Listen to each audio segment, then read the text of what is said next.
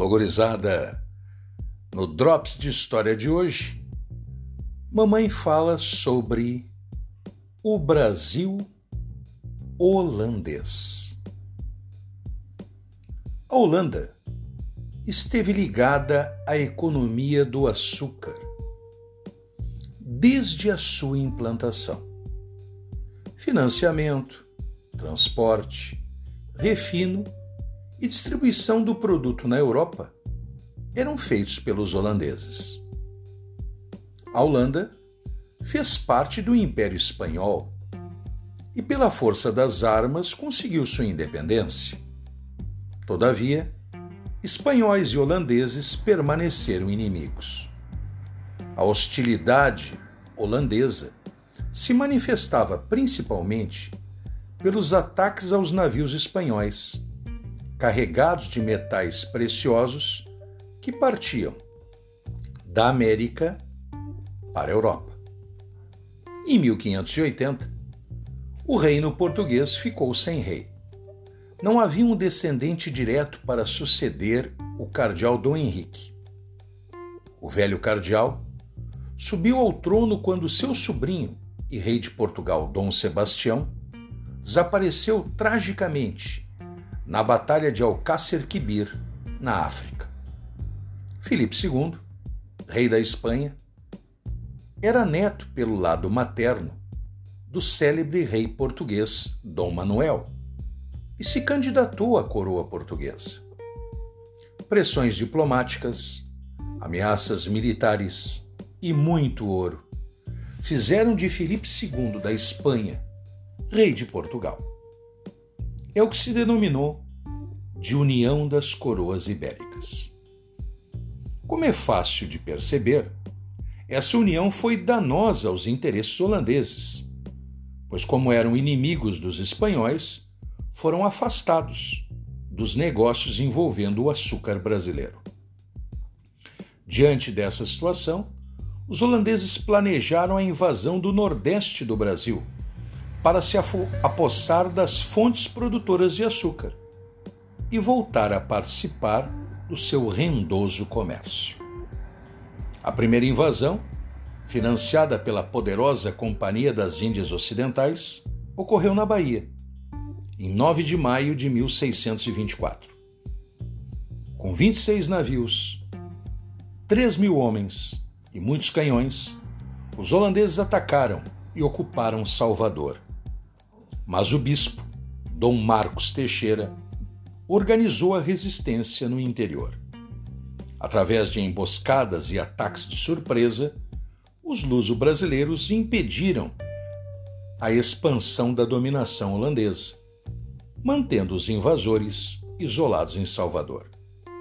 O confronto se definiu com o envio de uma poderosa expedição militar da metrópole, a chamada Jornada dos Vassalos, com 52 navios e cerca de 12 mil homens. Dessa forma, os invasores foram expulsos em maio de 1625. Fracassava a primeira tentativa holandesa de ocupar a terra do açúcar.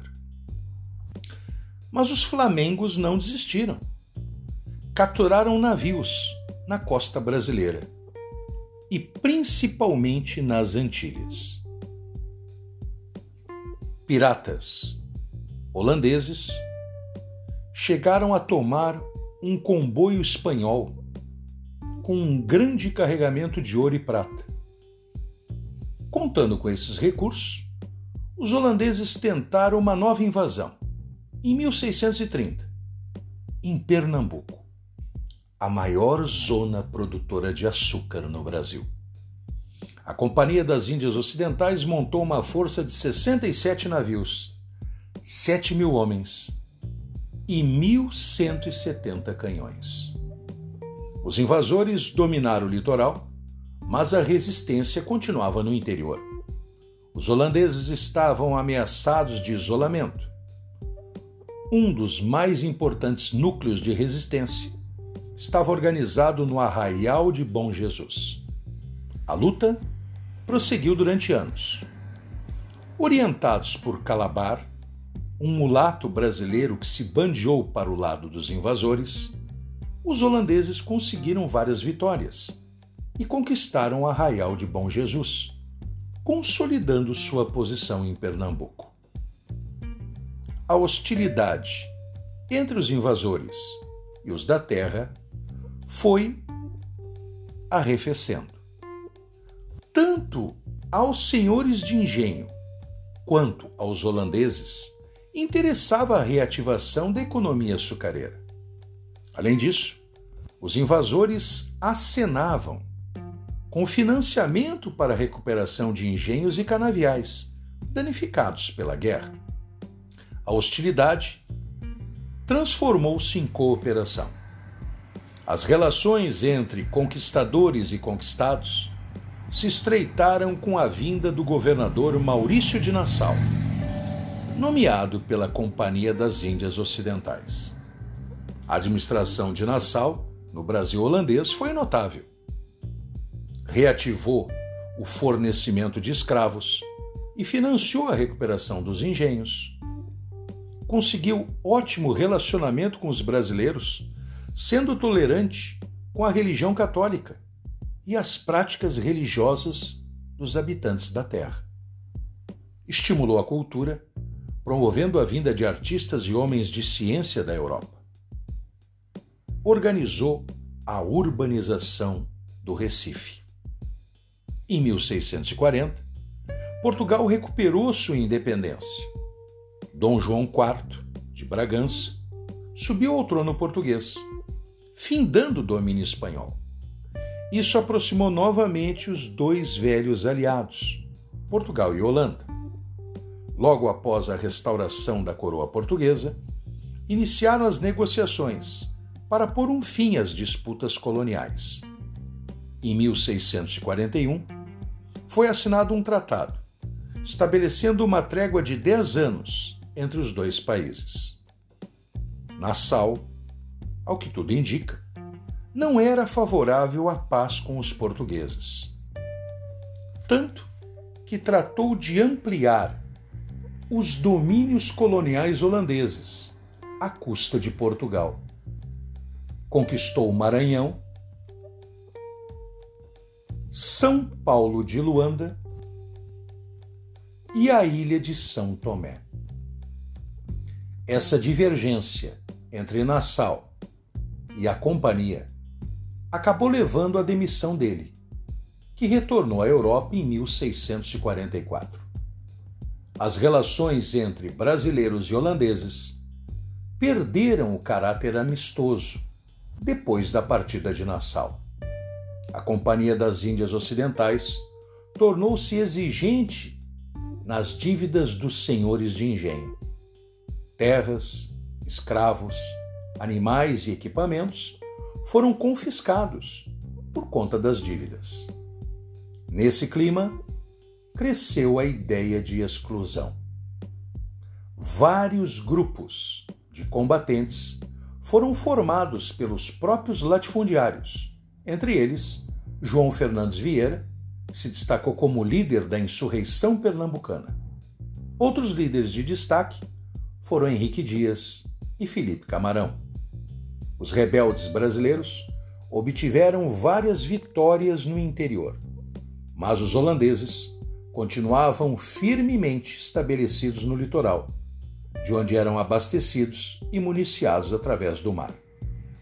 Apesar dos prejuízos, a companhia enviou reforços e tentou romper o cerco mantido pelos insurgentes, mas os holandeses sofreram uma pesada derrota em abril de 1648, na famosa Batalha dos Guararapes.